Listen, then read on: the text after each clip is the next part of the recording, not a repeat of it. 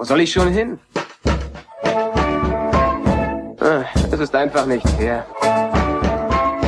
Wenn das Universum ein helles Zentrum hat, bist du auf diesem Planeten am weitesten davon weg. Blue Milk Blues.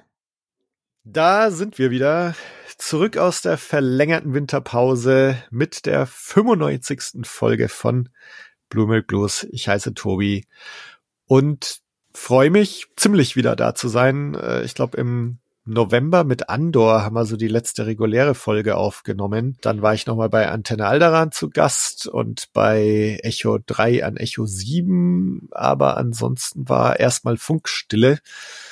Und klar, jetzt geht's mit Mando weiter und wir sind auch wieder am Start. Und zwar genau in der Besetzung mehr oder weniger, in der wir auch hier bei Andor aufgehört haben.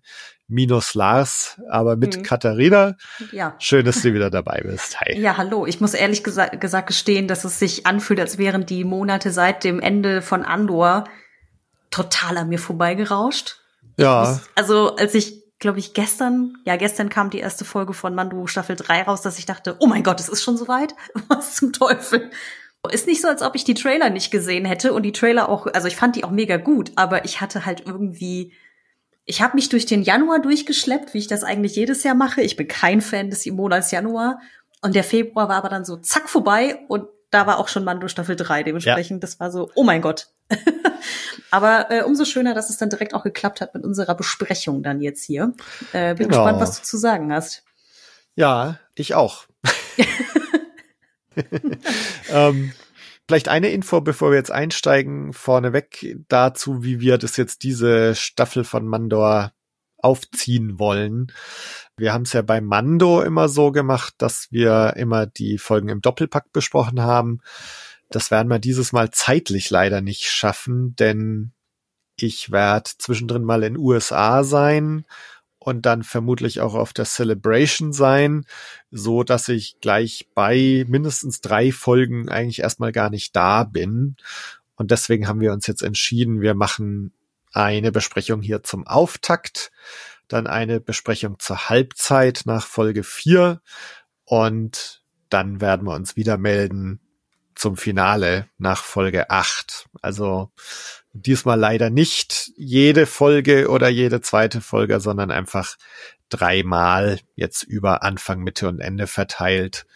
Wir freuen uns trotzdem drauf und freuen uns auf euch und auf eure Reaktionen und auf diese Staffel und darauf drüber reden zu können.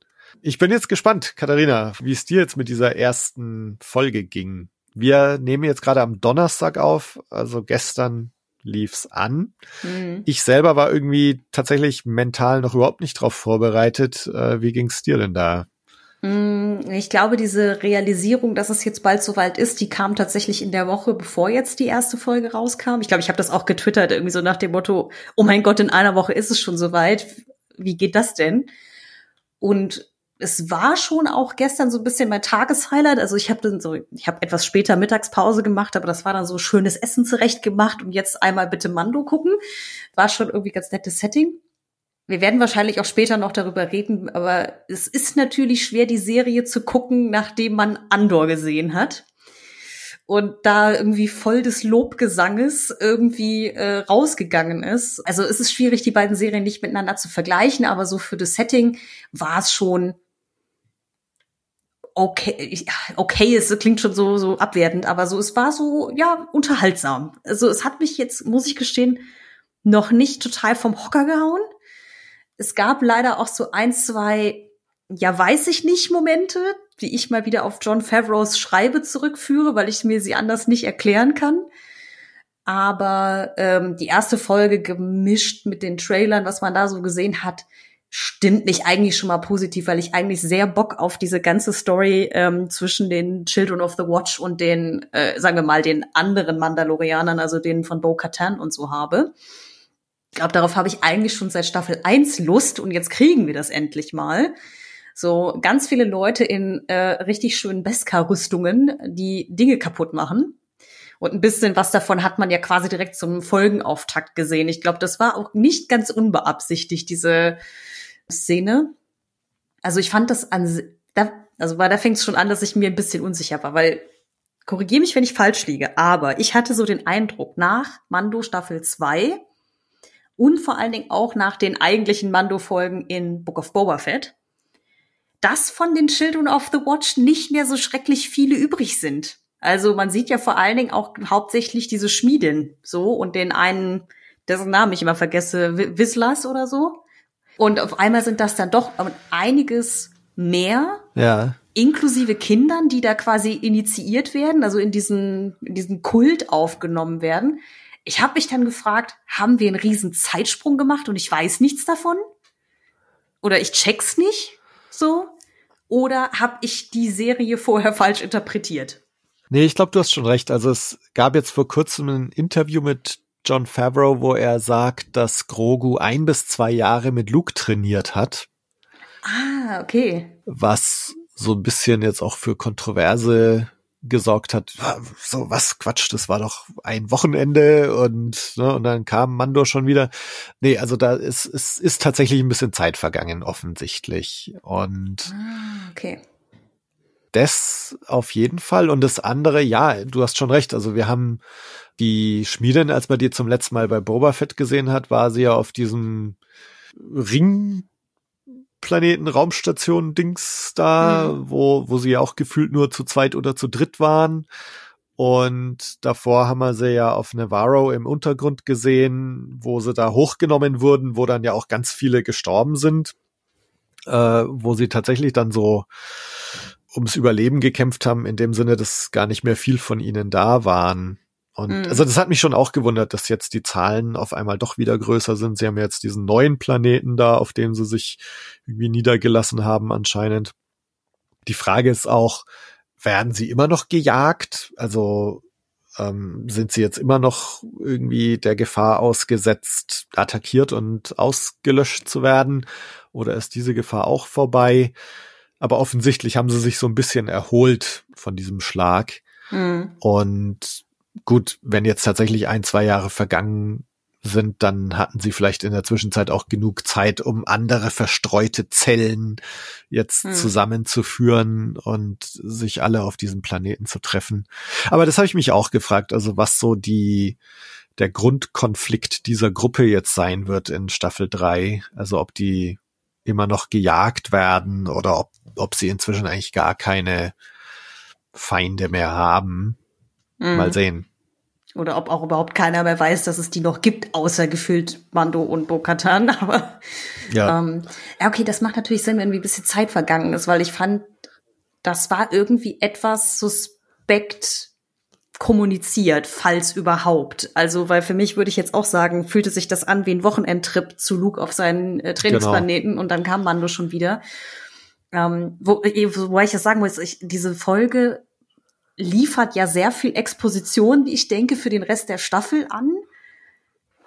Sie erklärt aber null, warum Grogu wieder da ist. Also ich meine, klar, wir wissen es, weil wir halt auch die anderen Serien gesehen haben. Ich habe mich nur gefragt, wenn man Book of Boba Fett übersprungen hat, kriegt man ja auch in der Vorschau, glaube ich, nur so einen halben Clou davon, dass die sich, also dass Grogu wieder abgeholt wurde von Mando.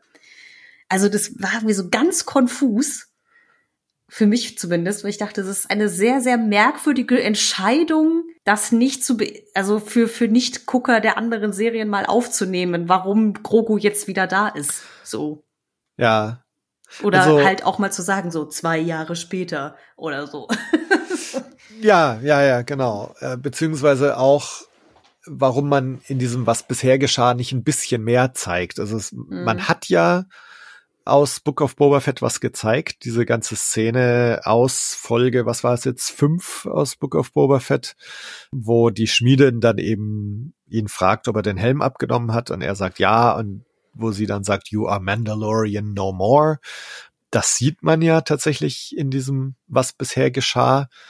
Und dann frage ich mich, warum man nicht gleich noch zwei, drei weitere Szenen mit dazu geschnitten hat, nämlich diese Grogu trainiert mit Luke und mm. wird vor die Wahl gestellt, entweder bleibst du bei mir oder du gehst zum Mando zurück und er entscheidet sich.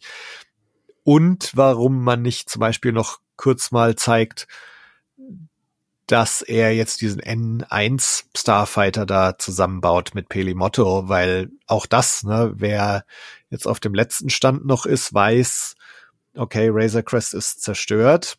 Mhm. Was macht er denn nu? Und auf einmal, ne, also er, er hat ja auch den großen Auftritt jetzt am Anfang dieser Folge, wo er mit seinem neuen Starfighter da dieses Riesenkrokodil zerlegt. Auch da fragst du dich natürlich, wenn man jetzt Book of Boba Fett nicht gesehen hat, so, äh, was? Wie, was ist jetzt los? Mhm. Ähm, auf der anderen Seite frage ich mich schon, ob die meisten letztendlich nicht doch irgendwie Book of Boba Fett auch gesehen haben.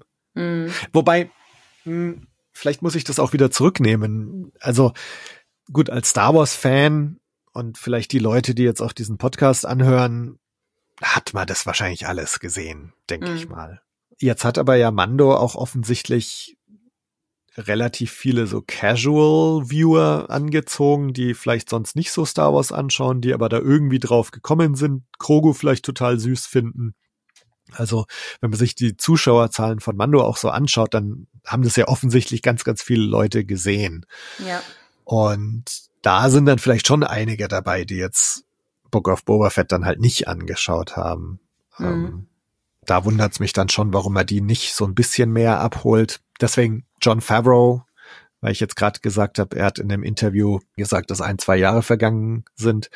Er hat in einem Interview auch gesagt, äh, so empfohlen, schaut euch mal ein bisschen YouTube an. Also so im, nach dem Motto, ne, schaut euch irgendwelche Videos an, was bisher geschah oder alles, was ihr wissen müsst für Staffel 3. Und da gibt's ja auch etliche Videos, die dann eben erzählen, was in Book of Boba Fett geschehen ist. Mhm. Ähm, also diese Empfehlung hat er schon ausgesprochen. Trotzdem wundert's mich dann, warum sie es nicht in diesem Previously On äh, nicht mhm. auch noch kurz mal zusammenfassen. Ich muss gestehen, ich muss gestehen, ich muss gerade so sehr grinsen, weil irgendwie ja, auf der einen Seite, es gibt ja 8000 Videos von allen möglichen Kanälen, die halt, ne, so nochmal Staffel 2 in 10 Minuten zusammengefasst oder what you need to know about und so. Ja, gibt es. Ich halte es aber trotzdem für schlechtes Storytelling, wenn Leute sich Sekundärliteratur reinziehen müssen, um deine Geschichte zu verstehen. Und Mando soll ja oder ist ja auch eher leichte Kost. Also wenn man das vor allem, ich will es jetzt nicht immer mit Andor vergleichen, aber Andor ist ja sehr politisch, sehr düster und das gebe ich auch zu, ist nicht für jeden was, weil es so schwer im Magen liegt. Das ist das Schöne bei Mando. Es ist Wohlfühl Star Wars, nennen wir es mal so, ne? Es ist so, ja, es gibt auch böse Momente und es gibt auch tragische Schicksale und so, aber erstmal geht man davon aus, hier passiert jetzt erstmal erstmal Abenteuer und Spaß. So und so ist ja auch Mandos erster Auftritt, wenn er dann mit dem mit dem Starfighter da ankommt und da erstmal dieses ähm, Schildkrötenkrokodil da wegbrutzelt.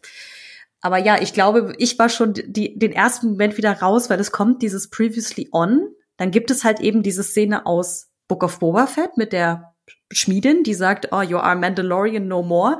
Und so drei Minuten später gibt es quasi die gleiche Szene nochmal mit, ich glaube, fast dem gleichen Dialog, wo sie auch schon wieder das erzählt mit, ja, you must äh, da hier, du musst in den lebenden Wassern unter den Minen baden und so. Und ich dachte, das ist eine wilde Wahl, irgendwie diese Szenen so quasi nahezu direkt nebeneinander in die Folge reinzuschneiden. Ich meine, gut zugegeben, man kann die Vorschau oder Nach oder Rückblick, den kann man überspringen, so, ne, dass man es nicht mitschneidet. Aber das fand ich schon irgendwie wild.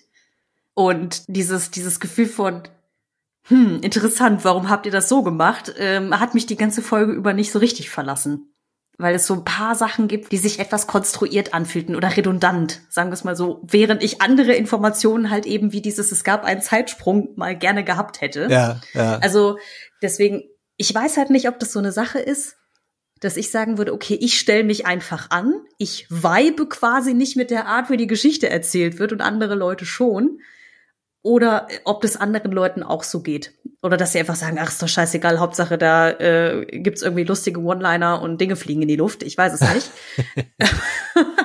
Deswegen ähm, sag auch gerne was dazu. Also, weil insgesamt fand ich ja diese ganze Idee mit dieser, nennen wir es mal Taufe, wo der Junge halt diesen Mando-Helm bekommt, eigentlich auch sehr cool. Ich fand auch sehr, sehr schön dieses Detail, dass die Kids zum Teil zwar alle einen Beskar-Helm haben, aber noch keine Rüstung. Ähm, oder nur so sehr rudimentäre Rüstungen, was ich mir so erkläre mit, ah, okay, ja, sie müssen halt diese Beskar-Steel-Plates sich verdienen, ähnlich wie wir das ja bei Dinjarin in Staffel 1 gesehen haben und so. Das fand ich so sehr nette Details. Und dann aber halt irgendwie dieses wahnsinnig, Entschuldigung, aber für mich persönlich sehr unoriginelle Monster, dieses Krokodil. Das war auch so eine Sache, wo ich dachte, bin gespannt, was Tobi sagt, weil ich glaube, wir haben uns über die Monster auch bei Book of Boba Fett unterhalten. Ja. Deswegen äh, hau mal raus, bevor ich hier meinen Monolog weiterführe. Gut, jetzt habe ich ganz, ganz viele Ansatzpunkte. Ähm, also ja, grundsätzlich, ich glaube, es wird vielen so gehen, dass sie sagen, ah, endlich wieder Mando, endlich wieder Wohlfühl Star Wars, endlich wieder Action, endlich wieder Star Wars Feeling, mhm. äh, was ja viele Leute bei Andor vermisst haben irgendwie. Ich überhaupt nicht, also ne, ich gehöre definitiv zu den Leuten, die Andor mega gefeiert haben. Ich gehöre auch zu den Leuten, die jetzt etwas skeptisch waren, wie wird so die Post-Andor-Zeit sein, wenn man wieder was anderes bekommt. Grundsätzlich sehe ich es irgendwie so, Andor war halt anspruchsvolles äh, Sternekoch Fünf-Gänge-Menü und Mando ist jetzt wieder Fast Food. Dazu muss ich sagen, ich liebe Fast Food, ja. Ich würde es auch eher Comfort Food wahrscheinlich. Oder Comfort Food. Ja, so ähm, dieses äh, nichts Anspruchsvolles, aber man weiß, man mag es irgendwie. Ja, genau. Und also ich habe jetzt deswegen Fast Food gesagt, weil ich auch wirklich einen Softspot habe für Fast Food. Also ich habe ja so, sehr, sehr okay. lange in den USA gelebt und jedes Mal, wenn ich wieder rüberfliege, freue ich mich zu Sonic, Arby's, Hardee's und so weiter gehen zu können. So die Fast Food Sachen, die ich hier nicht bekomme. Und äh, endlich mal wieder Fast Food. Und, und so ähnlich also ist jetzt nicht so, dass ich sage, so endlich wieder Mandor, endlich wieder äh, Mandor, Mando.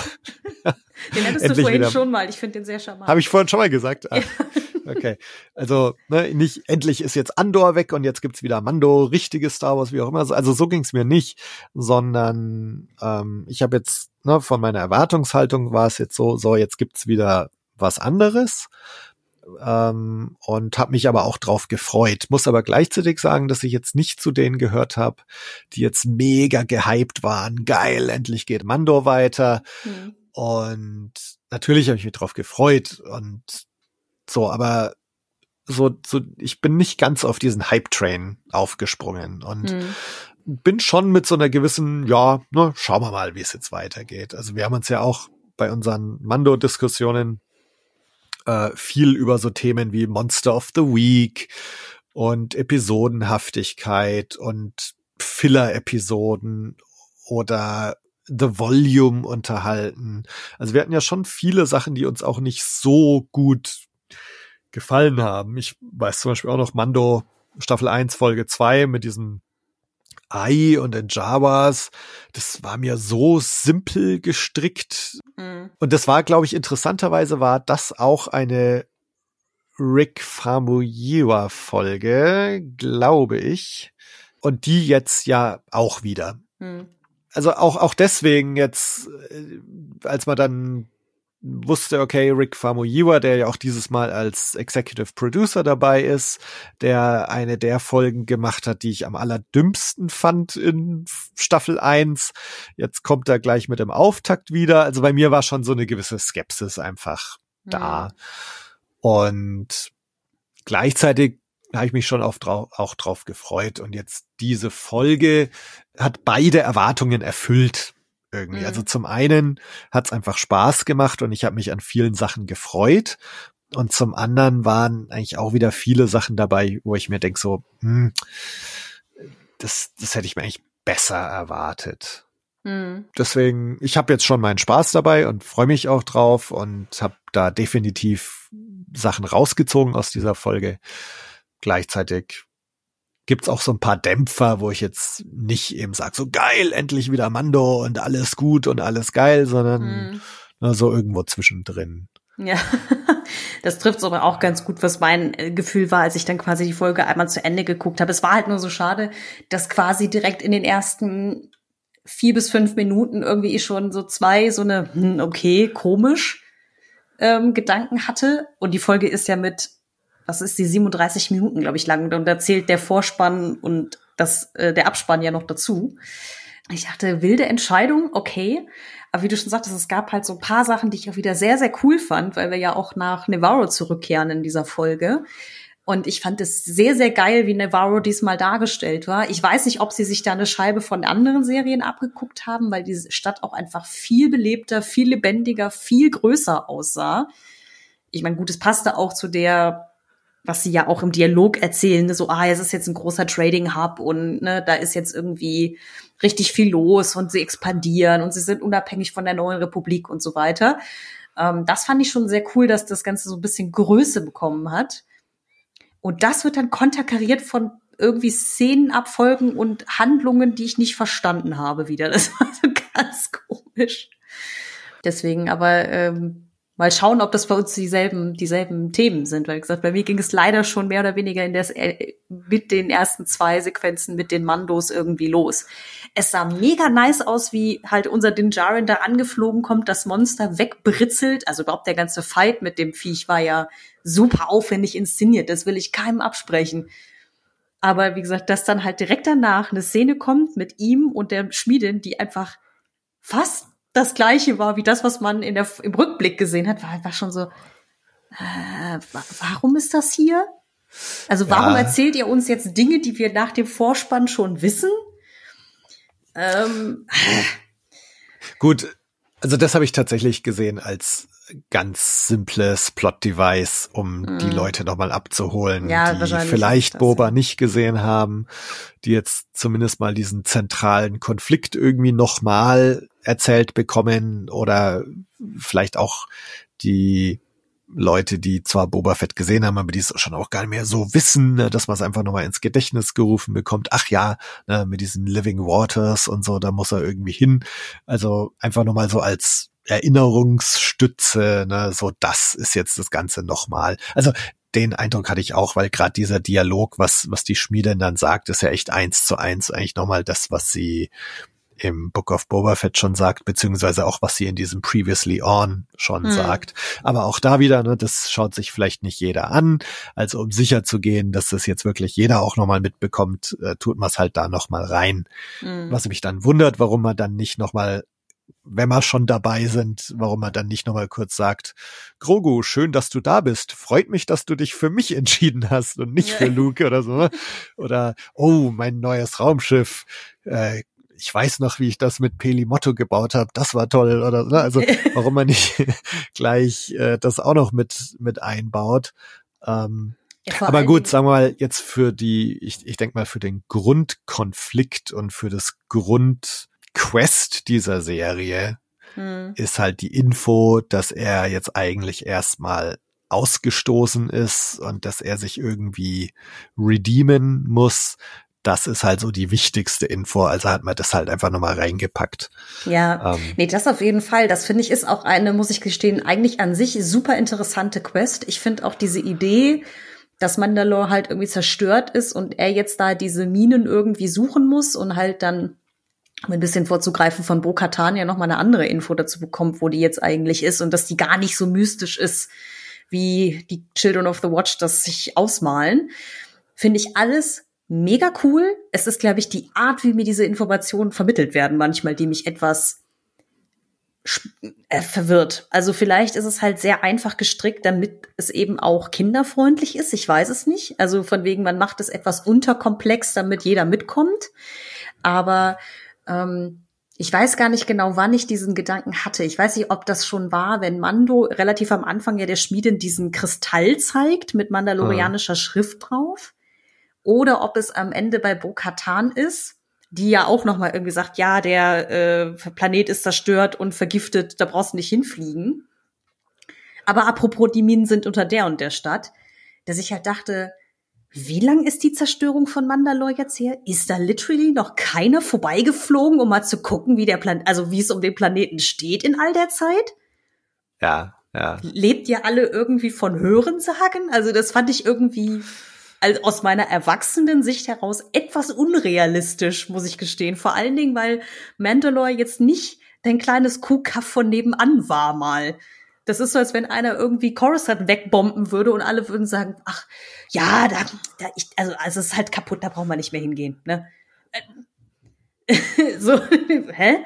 Wirklich? Also, weil das jetzt halt Din Jaren diesen, diesen komischen Kristall hatte und wie er den bekommen hat, geschenkt, ja.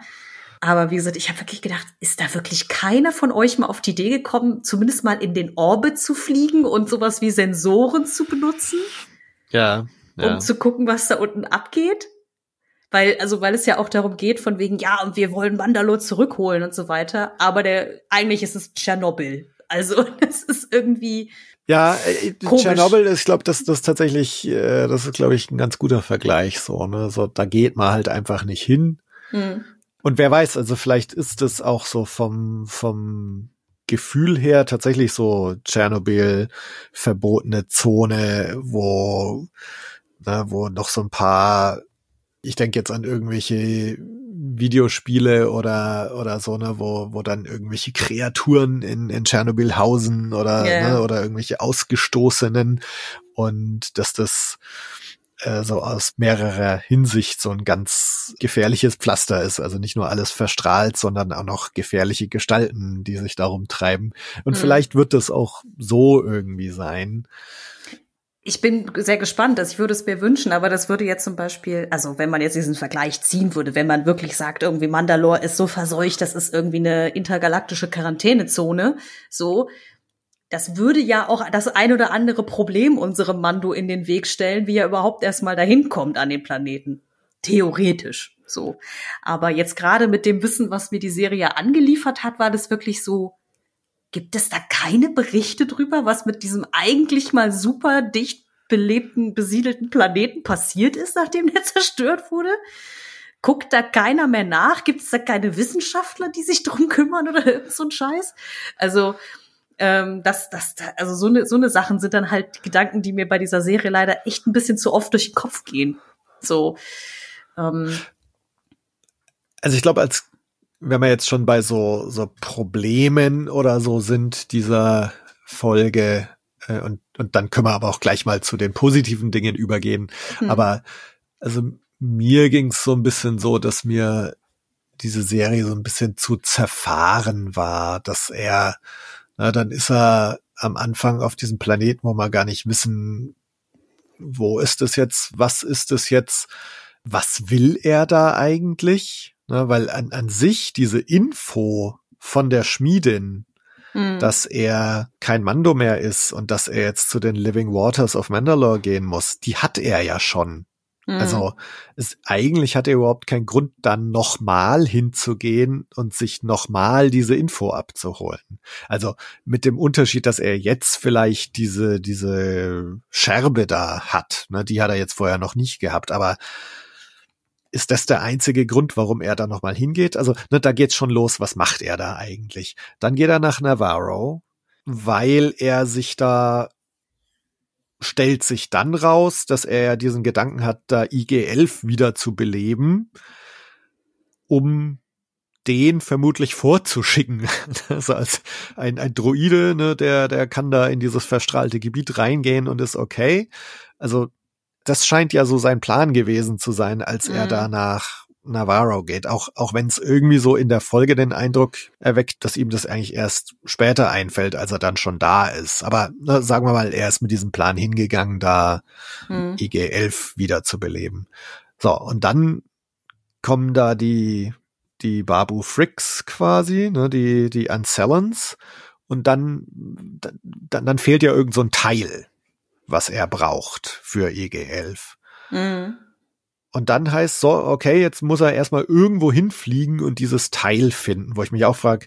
Vor, vor allen Dingen, Sie sagen, er muss dieses Teil finden und dann fliegt er erstmal zu Bo-Katan, bei dem genau, er ganz genau. anderes so, macht. So. Genau, also, also erstens sind, wären die Ancellans nicht eigentlich prädestiniert, um, um selber so ein Teil aufzutreiben oder, oder gehst du dann nicht nach Coruscant, um, um so, ne, mhm. um so ein Teil zu kaufen oder, aber genau, er fliegt erstmal zu Bo-Katan und das heißt also, es ist so Quest in der Quest in der Quest und irgendwie so, so viel Nebenquests und dadurch wirkt diese ganze Folge halt so ein bisschen ziellos und ähm, mhm. auch es, es, es gibt kein, kein deutliches inhaltliches Thema oder keinen inhaltlichen Schwerpunkt.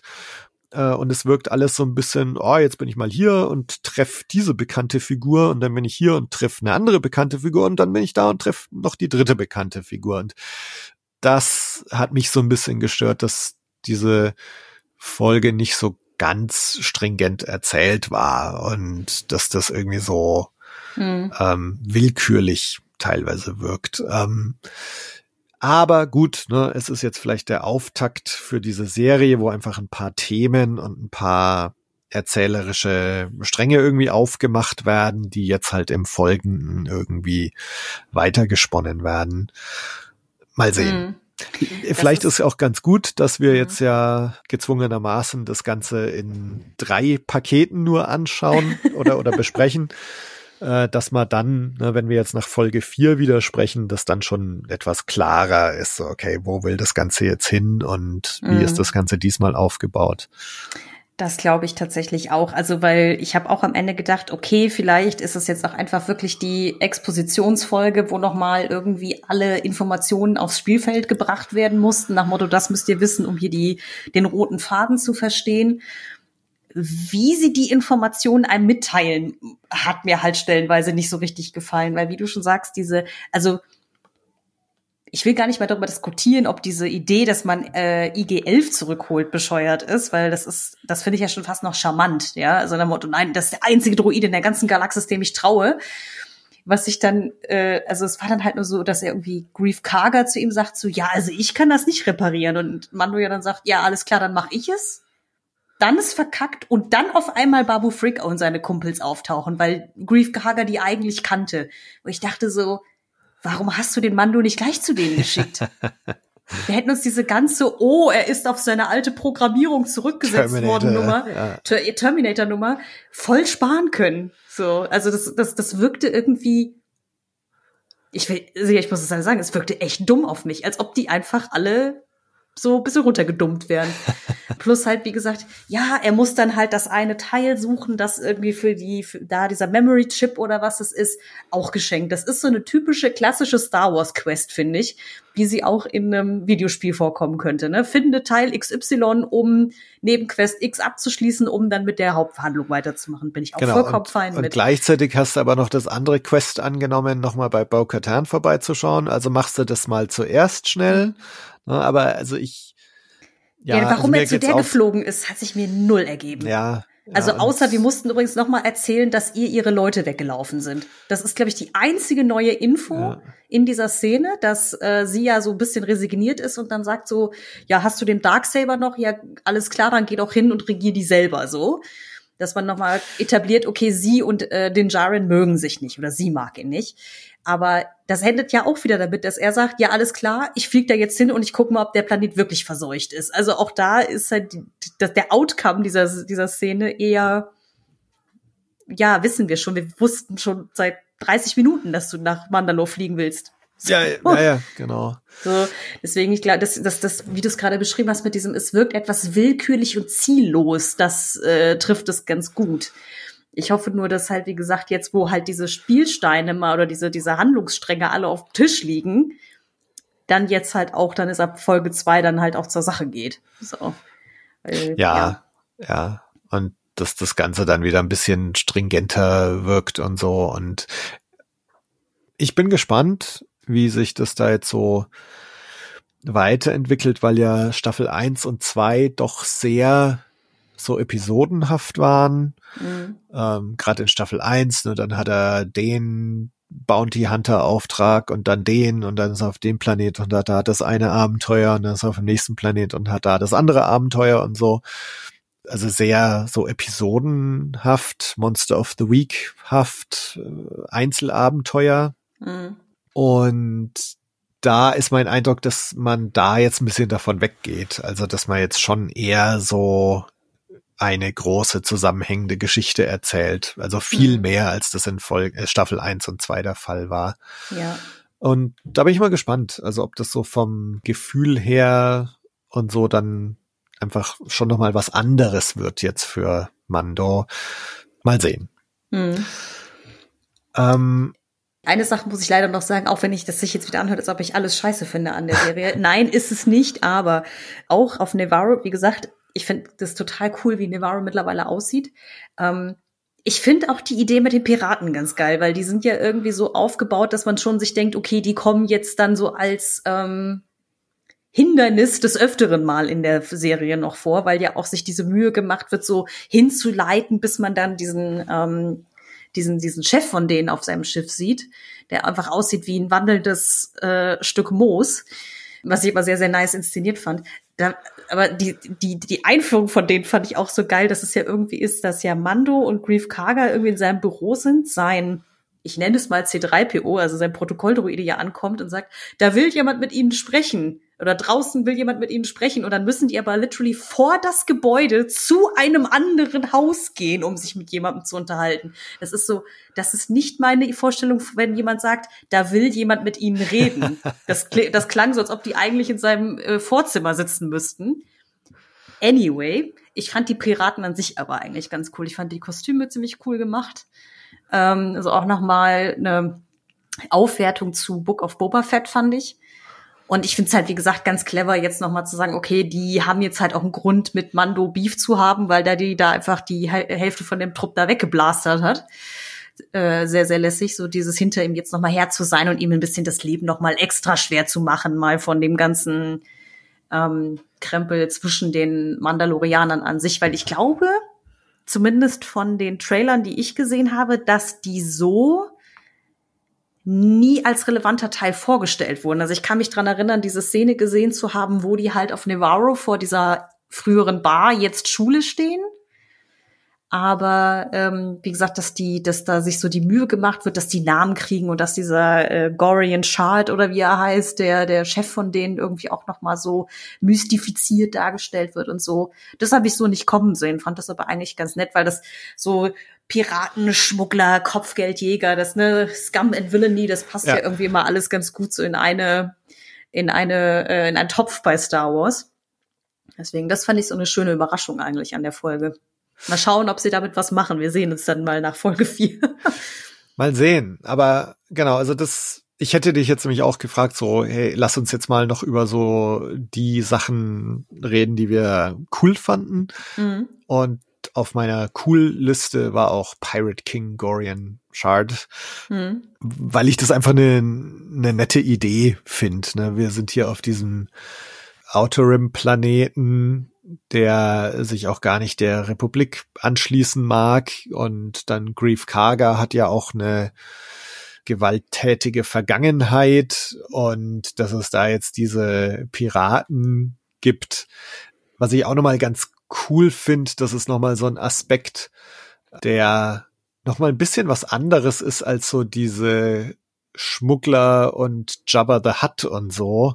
Mhm. Ähm, also so Piraten hat man irgendwie gefühlt noch nicht so oft. Ich, gut, jetzt Hondo Onaka, der, ich weiß gar nicht, ob, ob der sich auch als Pirat bezeichnet, aber wie dem auch sei, also ich fand das irgendwie so diese, diese Idee, dass es da jetzt Piraten gibt und so, eigentlich ziemlich cool und dann den, den Pirate King also das macht bei mir was auf. Ne? Da geht so mhm. das Kopfkino los, auch wenn wenn es der Pirate King ist und so. Über den möchte ich gerne mehr wissen. Über den würde ich Comics lesen oder ne, also mhm. das das ist finde ich für mich so ein so ein schönes Star Wars Ding, wo irgendwie ein so Ding erwähnt wird und wo du dir dann im Kopf irgendwie Gedanken machen kannst, was steckt da wohl so dahinter und ähm, also das fand ich cool. Ich fand auch irgendwie äh, ganz cool, wie er aussah. Wobei ich mal gespannt bin, wie er so aussieht, wenn man ihn mal richtig sieht, weil ich fand gleichzeitig hatte ich so das Gefühl, dass es fast so aussah, als hätte er so Plastikluftschlangen ins Gesicht geklebt irgendwie. Ne? Also, also bin, bin mal gespannt, ob, ob ich, wenn man ihn mal besser sieht, ob ich dann immer noch sag, er sah cool aus. Was ich aber schon finde, dass seine Handlanger, also da der Wayne, äh, finde ich, sah sehr cool aus. Mhm. Ich habe mir neulich noch gedacht, so bei Bad Batch, das, was mich so ein bisschen an den Star Wars Animationen stört, ist, dass die Bösewichte oft so ja cartoonhaft sind mhm. und ähm, dass die irgendwie, dass man die sehr schlecht nur in Realserien übertragen könnte, weil die einfach so cartoonhaft sind.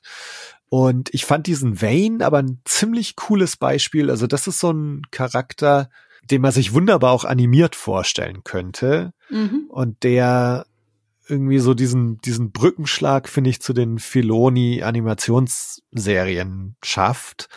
Auf eine Weise, wo ich mir auch in der Serie jetzt gedacht habe, so, oh man, der schaut cool aus. Das funktioniert für mich irgendwie gut. Also deswegen so diese ganze Sache, diese Bösewichter da und die Handlanger vom Pirate King und dann der Pirate King selbst und sein Schiff mhm. auch, ähm, das fand ich schon sehr cool.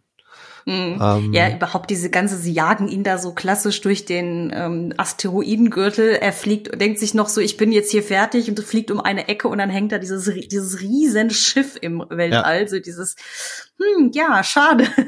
also das sind ja genau diese Momente, die dann halt immer Spaß machen. Ich habe auch gerade gesehen, ich musste noch mal gucken, ob es irgendwie schon Screenshots von ihm gibt und habe dann die tolle Headline gesehen. Mandalorian Scorian Shard is, uh, is the new Swamp Thing. Also ja, das das so, ist auch ganz passend. Das ja. Ding aus dem Sumpf. Ähm, deswegen so ja diese diese diese Idee hatte ich jetzt am Anfang nicht, aber macht Sinn. Er hat ja so ja wie so wie so Moos oder sowas im Gesicht.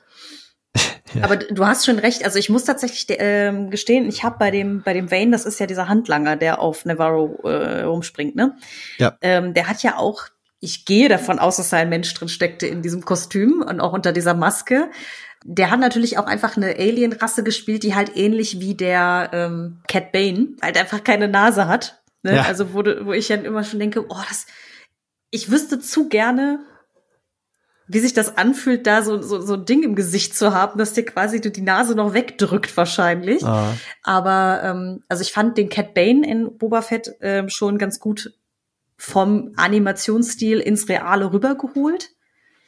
Nur dass es das jetzt hier noch mal noch ein bisschen glaubwürdiger fand, die Maske. Also es war jetzt nicht mehr so Gummifischmensch. Ne? Ja, ja, genau. Ähm, ja. Es hatte nicht mehr dieses Uncanny Valley Ding, dieses klar steckt da wahrscheinlich ein Mensch drin, aber man konnte es besser vergessen. So. Ja. Und auch die Gesichtsausdrücke waren irgendwie authentisch irgendwie so. Nee, also das fand ich auch schon, schon richtig cool. Und also ich, ich finde insgesamt so vom ganzen Look her hat mir das schon sehr gut gefallen. Also du hast mhm. jetzt diesen Asteroidenkampf schon erwähnt. Ich meine, das ist ähm, einfach wahnsinnig gut. Das schaut echt gut aus, ist gut gemacht. Mhm. Ähm, wenn man jetzt an den anderen ikonischen Asteroidenkampf aus Episode 2 mit den seismischen Bomben da denkt, dann ist das jetzt nicht schlechter. Also ich, nee, nee, nee, gar, ähm, das gar ist, ist schon echt cool. Ich finde auch so, so Details ziemlich geil, dass du dann irgendwann fliegen sie mal über so einen Asteroiden und da siehst du so eine so eine Minenstadt oder sowas, ne, weil Grief Karge ja auch vorher erzählt, ne, dass, dass da Geld gemacht werden kann und dass da viele jetzt auf den Asteroiden irgendwie was abbauen und so und dass du dann so eine Mine da noch siehst, finde ich ziemlich geil. Du hast Navarro schon erwähnt, dass das irgendwie größer und belebter ausschaut. Insgesamt habe ich in dieser Folge kein einziges Mal das Gefühl gehabt, ach ja, The Volume, ne, mhm. schaut alles wieder irgendwie so leer aus. Ja, also, unfassbar viele Statisten auf Navarro ja, auf einmal da, ja. Genau, und also so, so gerade im Ver oder, oder auch Book of Boba Fett, ne, wo du Moss Espa immer gefühlt auch immer so die zwei, drei gleichen Straßen siehst und so. Äh, und dann die Straßen auch so komisch leer wirken und so. Also, das war, das sah schon gut aus alles. Also auch das hat mich sehr positiv überrascht oder mhm. positiv beeindruckt jetzt, dass also von den, den Aliens, die man so sieht, von den Masken, vom Szenenbild, von den Effekten, von den Weltraumszenen, dass das schon alles echt ziemlich hohen Production Value irgendwie hatte. Mhm. Ich habe mir tatsächlich am Anfang gedacht, so dieses Krokodil, ja, ne, das schaut halt einfach aus wie ein großes Krokodil das war schon so hart an der Grenze zu irgendwelchen Effekten aus so Trash-Filmen, wo man halt tatsächlich ein Krokodil gefilmt hat und dann irgendwie so schlecht in die Szene eingebaut hat. So war es jetzt nicht. Ja, aber du, ich fand einfach das Design wahnsinnig unoriginell. Das war so. Also ich finde, man hat ja am Schluss dieses Monster noch mal auf einer der ähm, Entwurfszeichnungen mhm. gesehen. Da hat es eher so, so ein Schildkrötengesicht hm. Da sah das aber viel cooler aus, finde ich. Also ich fand auch die, die Umsetzung, dass das tatsächlich einfach ein überdimensioniertes Krokodil war, fand ich jetzt auch nicht so geil. Mhm. Ähm, nachdem wir halt auch beim Mando äh, mit dem Crate-Drachen und so, da, da gab's halt schon ziemlich geile Sachen auch. Also da fand ich das auch so fast so ein bisschen enttäuschend eigentlich, dass das jetzt einfach nur so ein großes Krokodil ist. Vielleicht ah, war das aber, auch das Monster der Woche, man weiß es nicht. Ja, ja, ne, also das, das war es auf jeden Fall, denke ich. weil, also ja. Äh, kreativen Mangel kann man ihnen aber nicht vorwerfen, weil, wie gesagt, dieser, das, das, das neue Ding aus dem Sumpf, aka der Piratenkönig, beweist ja, dass das auch anders geht. Beziehungsweise ich weiß gar nicht, wahrscheinlich jemand, der sehr viel mehr drin ist in den Comics und so, wird wahrscheinlich sagen, ja, aber es gibt ja schon die Ausgabe XY von Darth Vader, da kommt der auch schon vor und so muss ich gestehen, äh, da bin ich halt gar nicht mehr up to date. Ich habe erst vor kurzem eine Zusammenfassung dessen gelesen. Es gibt wohl ein Comic-Crossover-Event, das quasi das im Disney-Kanon ist, was früher Shadows of the Empire war. Also was zwischen Episode 5 und 6 spielt. Und das muss ich auch irgendwie typisch in typischer Marvel-Manier über irgendwie vier verschiedene Reihen oder fünf äh, gezogen haben und so. Das sind dann immer die Momente, in denen ich aussteige, muss ich gestehen. Deswegen, auch du erwähnst manchmal, Tobi, Figuren, wo ich denke, so, äh, könnte ich schon mal gehört haben, weiß ich aber nicht. Ja, wobei ich da ja auch äh, eigentlich komplett ahnungslos bin, was so Comics und so angeht. Mhm. Ne? Ich, ab und zu lese ich dann immer mal wieder ein bisschen was und so, aber bin da auch bei weitem nicht so tief drin wie, wie viele andere. Mhm. Um, ja, vielleicht äh, antwortet ja jemand auf, der, auf die Folge und äh, berichtet, ob äh, Gorian Shard schon mal irgendwo anders vorkam oder ob das jetzt eine Neukreation nur für die Mando-Serie ist. Aber äh, wundern wird's mich nämlich nicht, wenn sie den, also entweder woanders schon mal verwendet haben oder später in anderen Reihen wieder aufgreifen. Und wenn das nur ist, irgendwie Han Solo in seinen jüngeren Jahren oder so. Ich denke tatsächlich, dass es eher zweiteres sein wird, ähm, mhm. dass der jetzt dann vielleicht irgendwo auftauchen wird. Mal sehen. Also ich finde grundsätzlich die Idee, irgendwo so einen Pirate King zu haben, schon, schon ziemlich geil. Und ich hatte so das Gefühl, es gab so zwei, drei Sachen, wo ich mich etwas an The High Republic erinnert gefühlt habe, wo es ja auch diese Gruppe von, ich sag jetzt auch mal Piraten, die Nihil gibt. Das ist so das eine, dass du da so mit dem Pirate King und seinem Schiff und so habe ich so ein bisschen mich an die Nihil erinnert gefühlt, wobei die Nihil, glaube ich, wesentlich krasser, größer, bedrohlicher sind. Mhm. Äh, trotzdem. Und das andere, als Grief Karga irgendwie erzählt, dass sie da jetzt in einer der Hyperspace Lanes äh, sind und da so ein Hyperspace Port sind. So diese Hyperspace Lanes und, und äh, Hyperraumreisen sind ja auch ein großes Thema in der mhm. High Republic. Wo ich mich so ein bisschen frage, ob sie vielleicht tatsächlich so die ein oder andere Idee schon auch aufgenommen haben aus der High Republic Serie und, und solche Sachen jetzt da bewusst einfügen oder, oder sagen wir, sich haben inspirieren lassen für hm. so die ein oder anderen Sachen. Das wäre natürlich spannend zu wissen, wenn man, also vielleicht verraten sie das ja irgendwie mal irgendwie in einem Behind-the-Scenes-Video oder so, weil ich muss gestehen, ähm, das, was ich über Piraten im Star Wars-Universum weiß, speist sich hauptsächlich aus, den, aus dem Legends-Kanon.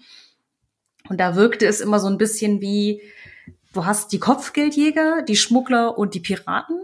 Die Schmuggler sind eigentlich immer so ein bisschen die Han Solos in, in versteckt so, ne, die Guten, mit, die aber halt irgendwie auf falsche Ab, äh, Abwege geraten sind oder so, weil ja auch irgendwie spätestens in der Thrawn-Trilogie, die ja auch am Ende den, der Republik helfen. Die Kopfgeldjäger sind ja immer so ein bisschen das, etwas neutraler dargestellt, so im Sinne von, ja, die müssen halt zwischendurch auch mal sehr blutrünstig sein, haben aber keine Seite und die Piraten waren immer so die Schießbodenfiguren das war immer so, ja, die sind halt da und machen Ärger, aber wenn die weg sind, interessiert es auch keinen so, ne? So also wie, wie bei Asterix, die jedes Mal äh, untergehen und ihr Schiff wird jedes Mal zerstört. Ja, ungefähr so. Also, ne, dieses, ich, ja. weiß, ich weiß gar nicht mehr, in welchem Roman das war. Ich meine, das war in der zweiten Thrawn-Trilogie, wo, glaube ich, Luke mit oder ohne Mara, ich bin mir gerade nicht mehr sicher, aber halt auch einfach so, ein, so eine so, ein, so, ein, so eine Piratenbasis auf so einem Asteroiden infiltriert und ist halt egal, ob die alle tot sind hinterher irgendwie. Ähm, deswegen ist es irgendwie mal ganz schön, die in einer anderen Art und Weise zu sehen. Und irgendwie, dadurch, dass sie halt, dass ihn halt auch als Pirate King bezeichnet, das hat irgendwie so was sehr Fantasy-mäßiges, finde ich. Ja. Und das finde ich, das ist für mich schon irgendwie so ein bisschen eine neue Dimension jetzt. Also mhm. für mich hat der Gorian Chant auch so ein bisschen was Pirates of the Caribbean mäßiges, ne? nicht zuletzt weil er so moosartig ausschaut wie, wie einige der Bösewichte, die, die irgendwelche Muscheln und, und so mhm. äh, haben, weil sie so lange tot unter Wasser rumlagen oder, oder der mit seinem Krakengesicht. Na, sie haben auch den Quarren ja, einer der Handlanger, die da vor der Schule rumstehen, ist ja ein Quarren, der ja auch mhm. so ein bisschen so ein Tentakelgesicht hat. Ähm, also für mich kommt da tatsächlich so eine Fantasy Pirates of the Caribbean Dimension rein und so wirklich so so klassische Bilderbuch-Piraten halten mit einem Piratenkapitän und so. Ja. Das finde ich eigentlich schon ganz geil.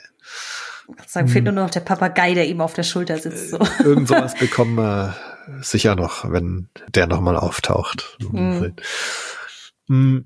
Was ich auch ganz begrüßenswert fand, ähm, also erstens, dass Navarro jetzt größer, grüner, belebter ausschaut.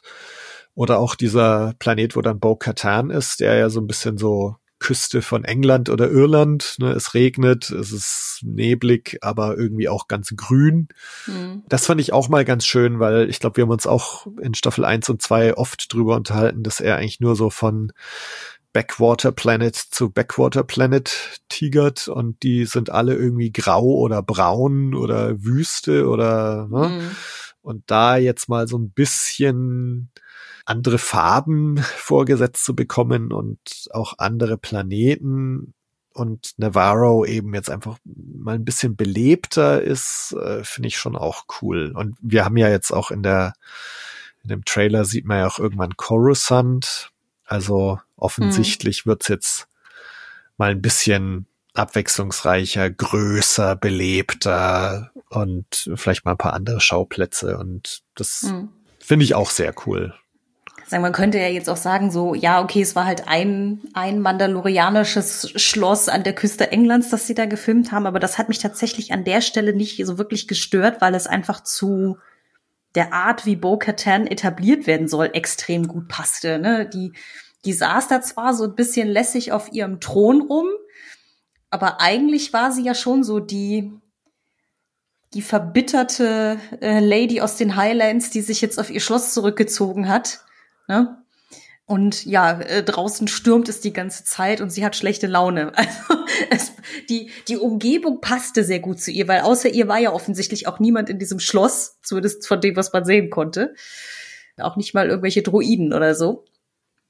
Ähm, Einer, ein, diese, dieser, dieser Butler-Druide, der am Anfang als Mando landet, da steht ja einer. Ah, und, stimmt, stimmt, äh, stimmt begrüßt ich, ihn. Ich war, glaube ich, in dieser Sekunde so sehr darauf äh, fixiert, weil auf dem Landefeld so ein grafisches Muster drauf war, dass ich sehr interessant fand. Oh, das, ich den, äh, da habe ich gar nicht drauf geachtet. Dass ich den, dass ich den Druiden komplett nicht mitgeschnitten habe, aber ähm, ja. Was mich äh, echt abgefuckt hat, dass er da landet, er im Regen. Mhm. Und dann lässt er sein, sein Dach von seinem Fighter offen. Also er steigt da aus und läuft zu dem Ding und im Hintergrund ist die ganze Zeit das Dach offen. Ich habe gesagt, mach das zu, das ist alles voll geregnet. Aber Ach, guck mal, das, also es gibt ja offensichtlich auch irgendeinen Schlupfgang zwischen der Astromech-Kanzel und dem Cockpit, durch die Grogu irgendwie magisch sich ins Cockpit teleportieren kann. Wahrscheinlich gibt's auch den Ultraföhn oder so fürs Cockpit. Da muss man dann die Kanzel nicht zumachen. ja, ja. apropos, äh, das hm. fand ich auch noch so ein ganz, ganz cooles Ding, wo Dave Filoni natürlich seine Finger im Spiel hat und wo ich mir denken könnte, dass das auch so eine äh, gewisse Foreshadowing-Geschichte für die Ahsoka-Serie ist. Ähm, als sie da durch einen Hyperraum fliegen, sieht Grogu ja diese, diese schemenhaften Wale, mhm. Dinge, die da rumschwingen, äh, äh, fliegen. Und das ist ja in Rebels, ähm, werden die ja etabliert und ähm, mit denen so endet Rebels ja auch, dass ähm, Spoiler Ezra genau mit diesen Hyperspace-Wahlen wegfliegt mhm. und Thrawn. Und ähm, also Gerüchten zufolge, also beziehungsweise es äh, Rebels endet ja auch damit, dass ähm, dass es dran dann drum geht, da Ezra wieder zu finden und so weiter. Und jetzt ist ja Ahsoka hier in Mando auch so etabliert worden, dass sie Thrawn sucht. Ähm, und ich könnte mir vorstellen, dass diese Hyperspace-Wale da schon dann auch in Ahsoka nochmal auftauchen oder eine Rolle spielen. Und insofern fand ich so, so, so, so einen ganz netten Hint, mhm. ähm, netter Brückenschlag zu Rebels, vielleicht ein Foreshadowing in Richtung Ahsoka und so irgendwie eine ganz coole Szene. Ähm, ja, ich bin halt mal gespannt. Ich habe vorhin noch mal den letzten Trailer der Serie gesehen. Jetzt, wo du es halt gerade erwähnst, ich muss ja gestehen, ich habe Rebels nicht gesehen. Deswegen hätte ich jetzt diese Connection nicht zusammengekriegt. Ich habe mir nur gedacht, so okay, Space-Wale wird schon irgendwie wichtig sein. ähm, Wahrscheinlich aber auch, weil ich schon mal, es gibt äh, eine, eine Dr. Who-Folge, die ich sehr gerne mag, mit einem Sternenwal, so äh, aha, heißt das aha. Tierchen da. Deswegen, also irgendwie große, große Lebewesen in Space sind ja auch bei Star Wars nichts Unbekanntes. Ich sag nur der Solo-Film. Deswegen ähm, habe ich mir dabei gar nicht so viel gedacht. Aber worauf ich hinaus wollte, ist im Trailer, im letzten, den ich zumindest kenne, gibt es eine kurze Sequenz, in der man mehrere Jedi sieht. Mit Lichtschwertern. Und ich ja. habe mich jetzt gerade gefragt, ob sie halt beim Mando wieder dieses Ding durchziehen, dass irgendwie der, der Trailer nur so Szenen aus den ersten vier Folgen zeigt und die zweite Staffelhälfte sind wir immer wieder im Dunkeln und wissen nicht, was kommt.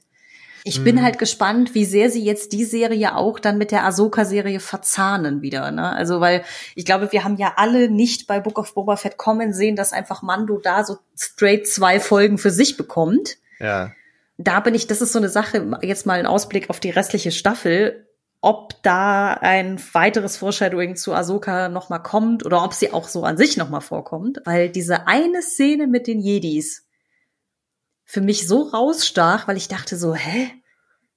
Also es sind auch halt eben auch mehrere mit, ne, ja. grünen und blauen äh, Schwertern und so. Ich dachte, ist das jetzt ein Flashback? Also für mich sah das sehr ähnlich aus wie diese Szene am Anfang von der Obi-Wan-Serie, mhm. wo du die Order 66 nochmal mitbekommst. Also das sah fast eins zu eins wie diese Szene aus, also zu einem Grad, wo ich mir fast denke, haben die da vielleicht eine Szene gleich mitgedreht für Mando, als sie bei Obi-Wan gedreht haben. Mhm. Deswegen, ich würde, also meine Theorie oder meine Vermutung wäre jetzt, dass das tatsächlich eine Flashback-Szene ist, wo Grogu, der ja offensichtlich irgendwie auch die Order 66 miterlebt hat, dass wir da Grogus Erinnerung irgendwie sehen. Mhm.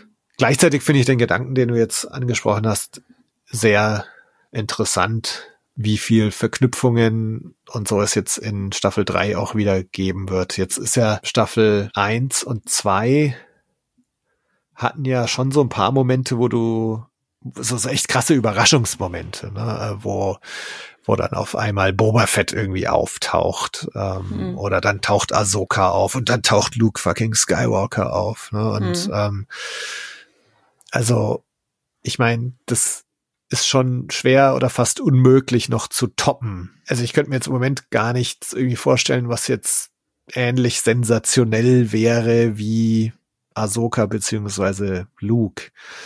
Und da bin ich gespannt, ob sie diesen Weg gehen, dass es also wieder irgendwelche krassen Überraschungscameos geben wird. Tatsächlich Thrawn wäre noch eine Möglichkeit. Die, die andere Sache ist, ich frage mich, ob sie es irgendwie verknüpfen mit dieser, ich weiß nicht, ob du Bad Batch gerade schaust. Ich werde mal, ich werde es mal nachholen, wenn mich die Muse küsst, aber ich habe es tatsächlich noch nicht gesehen, ne. Also, weil da kam jetzt auch diese Woche so eine Folge, die mir sehr gut gefallen hat wieder, weil die auch wieder so auf was Größeres hindeutet. Ähm, und zwar haben die in der letzten Staffel gegen Ende äh, kam Mount Tantis auf einmal vor, den wir ja auch aus Erben des Imperiums kennen mhm. und oder oder aus der Thrawn Trilogie. Und da sind sie jetzt dann wieder gewesen und hier geht's jetzt um um Klonen und von Palpatine beauftragt. Also es geht schon stark auch so in Richtung Palpatine will sich selber irgendwann mal klonen und so, also so in Richtung Sequel-Trilogie.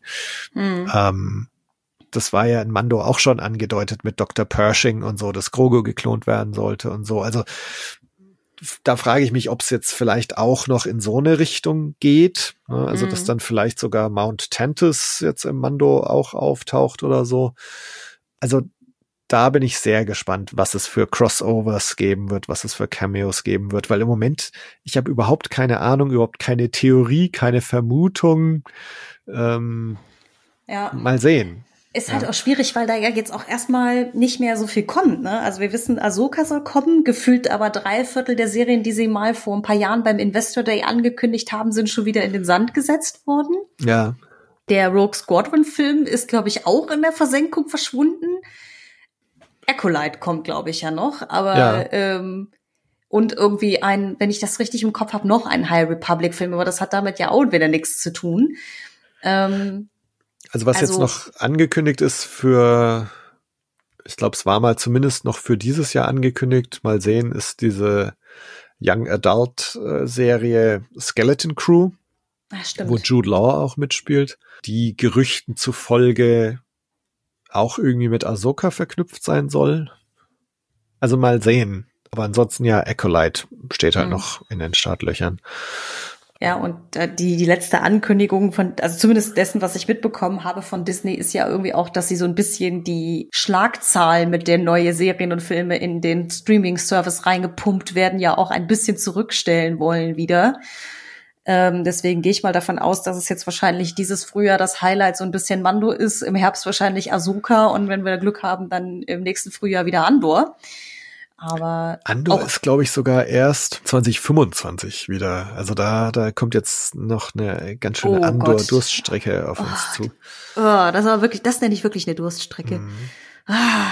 Aber davor kriegen wir wahrscheinlich, also ich denke mal, dass dann 2024 wahrscheinlich Acolyte tatsächlich kommen wird. Es gibt ja Gerüchte, dass es vielleicht tatsächlich Book of Boba Fett Staffel 2 geben wird. Also irgendwo hieß es, dass dass eine Slave One in Auftrag gegeben wurde bei, bei irgendwelchen Model Makers oder so. Und mhm. wenn das jetzt nicht gerade für Mando Staffel 3 ist oder so, ne, das könnte zum Beispiel auch sein, ne, dass halt Boba jetzt wieder auftaucht. Also jedenfalls gab es Gerüchte, dass, dass es vielleicht für Book of Boba Fett Staffel 2 beauftragt wurde. Also mal sehen. Jetzt kommt ja im April, also auch demnächst die Celebration Europe auf uns zu, wo mhm. viele ja schon mutmaßen, dass da jetzt die Kino-Zukunft von Star Wars irgendwie mal angekündigt oder bekannt gegeben wird. Und vielleicht werden wir da auch irgendwie ein bisschen was mitbekommen, was jetzt so die Serienzukunft angeht. Mhm. Mal sehen. Man darf gespannt sein, weil ja. es war ja jetzt irgendwie sehr viel Bewegung immer drin in den ganzen Plänen, die sie hatten. Also ja. außer in den Animationsserien hatte ich das Gefühl, die haben sie ja immer so relativ straight dann doch doch durchgezogen mit Bad Batch und Visions und so weiter. Da kommt, ja. glaube ich, auch noch eine zweite Staffel von. Genau, raus. jetzt glaube ich zum Star Wars Day sogar, also auch recht bald. Aber ja, schauen wir mal. Ähm, oh, das Andor erst angeblich 2025 kommt, das bricht mir so ein bisschen das Herz, ja, weil also das es, es tut mir leid, den Jarin, ich liebe dich und ich mag auch dich mit Grogu zusammen, aber ihr seid leider nicht Andor. nicht für mich zumindest. Also das, die Serie hat einfach äh, noch viel, viel mehr Herz und Nerv bei mir getroffen als, als Mando jetzt. Wobei ich das total verstehen kann. Ich glaube, äh, es gibt ja jetzt auch im Disneyland Paris oder Disneyland in, in den USA soll ja wohl Mando und Grogu auch als Figuren im, im, im Disneyland rumlaufen und so weiter. Also die, ich meine, und die zwei, also wer von denen, von allen Star Wars Figuren eignet sich besser dafür als die zwei? So. Ja, ja. Also sogar mal, sogar muss ich gestehen, kurze, kurze Side Story, aber mein, sogar meine Mutter hat mitbekommen, dass es Baby Yoda gibt und hat mir zu, äh, zu Weihnachten so einen externen Lautsprecher, so einen Bluetooth-Lautsprecher geschenkt, wo du halt einfach, das, das ist einfach diese, diese fliegende Crib, dieses, dieses, Aha. dieses äh, Gefährt da, in dem Grogu halt drin sitzt. Das ist ein Lautsprecher. Weil ich dachte so, Mutter, warum? so, wo, sie, auch sagte, aber der sieht so süß aus. ja, nee, ich, jetzt hier mein, mein Sohn, inzwischen ist er zweieinhalb und der hat von einem guten Freund von mir Grogu geschenkt bekommen, so als mhm. Kuscheltier, als er, also schon vor, wahrscheinlich zum ersten Geburtstag, also. Mhm. Ne? Und seitdem gehört Grogu zum festen Kuscheltier-Inventar. Mhm. So vielleicht sogar der Favorit. Und inzwischen, also er kann jetzt auch schon Grogu sagen und also das ist jetzt Grogu. Und inzwischen, wenn er halt irgendwo Yoda sieht, dann ist das auch schon Grogu. Ähm, mhm. Also er, er erkennt dann, dass das irgendwie das Gleiche ist. Also ich habe so eine, so eine Plätzchenform zum Beispiel für so Yoda-Plätzchen. Mhm. Äh, und da hat er, das hat er neulich gesehen, hat auch sofort, ah, Grogu. Mhm. Also da springt er auch ziemlich drauf an. Mal gucken, wie lange es dauert, bis Yoda zu Opa Grogu wird und nicht mehr Baby Yoda heißt. Ja, ja. Mhm. Ja, aber, äh, nee, aber ich bin gespannt, wie gesagt, wie es jetzt in der Staffel bei Bando weitergeht und was sie da vielleicht aufsetzen oder eben nicht, weil es sehr viel Unklarheit noch gibt. Ja. Außer, außer, dass halt diese Ahsoka-Serie noch kommt, die zeitgleich spielt, so, aber. Ja. Aber zumindest, also mir geht's ja auch so, dass ich Andor mega gefeiert habe und schon ein bisschen Angst hatte, so, dass ich das jetzt dann super kritisch sehen werde bei mhm. Mando mhm. oder bei Ahsoka, wenn es halt nicht Andor ist. Aber insofern, ich, ich finde auch ganz gut, dass sich jetzt Mando doch wieder irgendwie treu bleibt, ne, mit dem, es, es sind halt kürzere Episoden, es sind einfach gestricktere Stories, ähm, es hat wieder mehr Alien- und Fantasy-Elemente drin. Es ist nicht so tiefgehend, aber es macht einfach Spaß hm. und so. Also da ist sich Mando schon irgendwie treu geblieben. Ja, und das stimmt. Also insofern, es, es steht Mando drauf und steckt Mando drin. Insofern alles gut. Hm. Ähm, aber ja, mal sehen, wo es, wo es jetzt noch so hinführt. Hm. hm. Ich habe drei Sachen noch, die ich gerne ansprechen würde. Also das oh eine, oh weil du jetzt auch, weil du jetzt gerade Disneyland erwähnt hast. Also mir kam Navarro so ein bisschen vor wie Batu Galaxy's Edge, also dass das tatsächlich so ein, so ein bisschen Disneylandifiziert wurde. Stimmt, das habe ich bei einem Shot auch gedacht, weil da so ein Turm im Hintergrund zu sehen war, der, glaube ich, auch so im, im Galaxy's Edge zu sehen ist. Oder so oder zumindest sehr ähnlich, ja. Mhm. Und also zu, zu einem Grad, wo ich mir fast schon denke, also wenn, wenn sie jetzt in zwei, drei Jahren irgendwie feststellen, dass Batu in Disneyland irgendwie nicht mehr so zieht, dann macht man halt Navarro draus und dann passt auch wieder alles. Ja. Wobei, also das ist jetzt so eine Sache, also das hat mich eigentlich gar nicht so gestört. Also ich habe so ein paar Stimmen auf Twitter auch gelesen, wo einige Leute das als sehr negativ äh, rausgestellt haben. Also ich fand's aus den schon erwähnten Gründen irgendwie ganz gut, dass es halt erstens irgendwie belebter ausschaut, dass es ein bisschen größer wieder ausschaut, dass es mhm. grüner ausschaut, also dass es nicht so der äh, fünfte graubraune Planet ist. Und sag mal so, diese Story, dass jetzt halt Navarro unter Grief Karga reich und respectable geworden ist und, und gewachsen ist, ähm, finde ich eigentlich nachvollziehbar. Ja, es ist halt, es macht aber auch Sinn, es so zu inszenieren, weil es soll ja schon so ein bisschen signalisieren, dass Navarro so ein bisschen der, nennen wir es mal Safe Space so ist, ne, nach dem Motto, hier ist alles schön. Hier muss man sich keine Sorgen machen. Ähm, ich konnte den Ort schon deshalb nicht hassen, weil wir diesen Shot haben mit dem, mit dem Baum, wo die ganzen Eidechsenaffen drin sitzen. Aha. Die, die dann da so vor sich hin gackern. Das ja. war schon so, ach, großartig. Großartig. Ich würde das so feiern, wenn es das wirklich in Galaxy's Edge geben würde, weil ich einfach, ja. ähm, wie heißt er nochmal, Salacious Crump einfach geil finde, auch wenn er ein kleiner Bastard ist, so. ähm, es war so eine schöne, so eine schöne Idee einfach, vor allen Dingen, weil die auch sehr haptisch aussahen, die Viecher. Mhm So nach dem Motto, als ob man so hingehen und sie so knuffen könnte. Also deswegen, ja, diese Disneylandifizierung von Nevada kann ich schon verstehen, warum Leute das so sagen würden. Aber ich, mich hat's nicht gestört, sondern es war einfach eher so, ach, schön. Hier fühlt man sich irgendwie jetzt wohl, man fühlt sich hier zu Hause nach der, nach zwei Staffeln, wo man jetzt schon mal da war, so, ne, von wilder grauer Lava-Wüste zu, ja, hier ist jetzt alles schön. Wobei ich auch sagen muss, ich fand auch diese, äh, diese Idee, wenn die Piraten halt auftauchen, dass ja der eine sagt von wegen, ja, früher hast du uns hier Mordaufträge gegeben und Mhm. jetzt soll hier alles schön sein. Fand ich irgendwie auch einen ganz, ganz, gute, ganz guten Einfall. Ja. So, und jetzt ist das eine Schule, willst du mich verarschen? Ja, das würde mich aber nicht wundern, ja. Äh, Warst du nicht sogar auch mal im Galaxy's Edge? War, war Ja, das nicht so? ja. Ja, so direkt vor der Pandemie 2020, bevor alles dicht gemacht wurde, war ich nochmal da. Mhm. Kann man sich auch anhören in einer Blue Milk Blues Folge, die ich danach dann aufgenommen habe, wo ich mit dem Philipp äh, von SWU, der auch gar nicht so lange davor da war, wo wir so ein bisschen Erfahrungen ausgetauscht haben, ein paar Ah, Tipps geben okay. und so. Und das ist schon eine coole Sache. Ich würde sofort wieder hingehen. Klar, es ist, ne, also, ja, hört euch die Folge an. Äh, Mhm. Nee, deswegen, ich, ich fand es auch nicht, nicht schlimm, nicht schlecht. Äh, eine Sache, die ich noch erwähnen wollte, was ich auch nochmal ganz, ganz interessant fand. Wir bekommen ja auch nochmal Cara Dune kurz erwähnt und äh, kurz Mhm. abgefrühstückt, was mit der jetzt eigentlich los ist. Äh, ich weiß nicht, ob Grief Karga diese ganze Sache mit dem Marshall, dass er ja Din dann fragt, ob er nicht da irgendwie als Marshall, als Sheriff irgendwie für ihn arbeiten möchte, ähm, ob diese ganze Sache auch nur deswegen drin ist, um das Gespräch auf Cara Dune zu bringen, die ja in Staffel 2 irgendwie Marshall war auf Navarro. Mhm. Ähm, dass man also da nochmal kurz so mitbekommt, ah ja, Cara Dune hat Moff Gideon irgendwie an die Republik übergeben und ausgeliefert und der steht jetzt vor einem Kriegstribunal.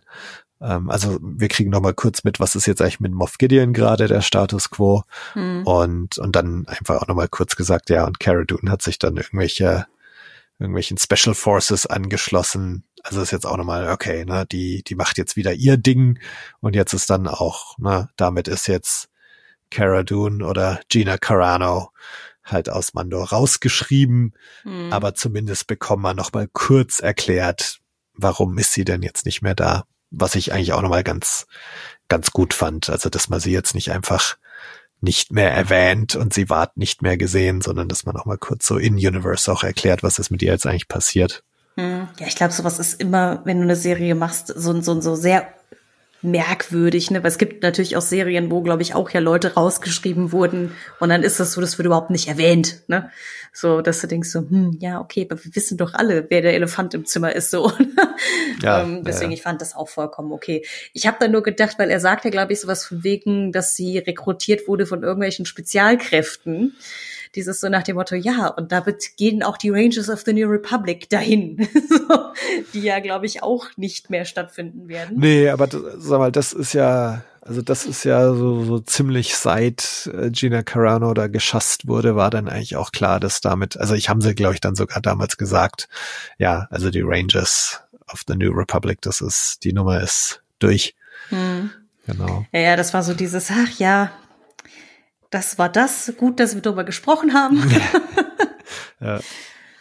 So, du hast aber noch eine dritte Sache erwähnt. Das Genau, also zwei. weil du jetzt die diese Sache mit Grief Karga so vor kurzem hast du uns noch dafür bezahlt hier für Mord und Totschlag. Mhm. Und das finde ich so ein ganz interessantes Thema dieser ersten Folge der dritten Staffel.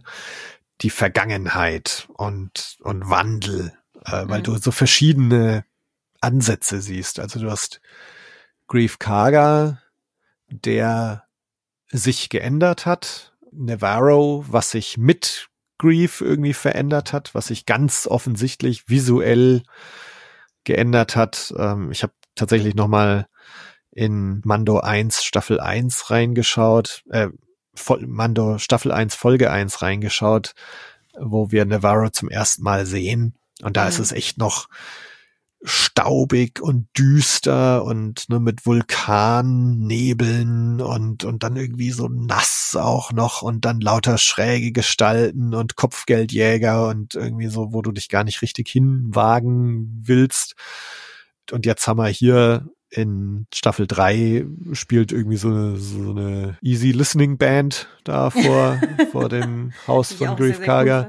und Kinder rennen rum und so. Also es ist einfach ganz, ganz offensichtlich hat sich hier was geändert. Mhm. Also wir haben hier einen Grief Karger, der so die Vergangenheit hinter sich gelassen hat und der sich geändert hat, der aber jetzt vielleicht von seiner Vergangenheit auch eingeholt wird. Mal sehen.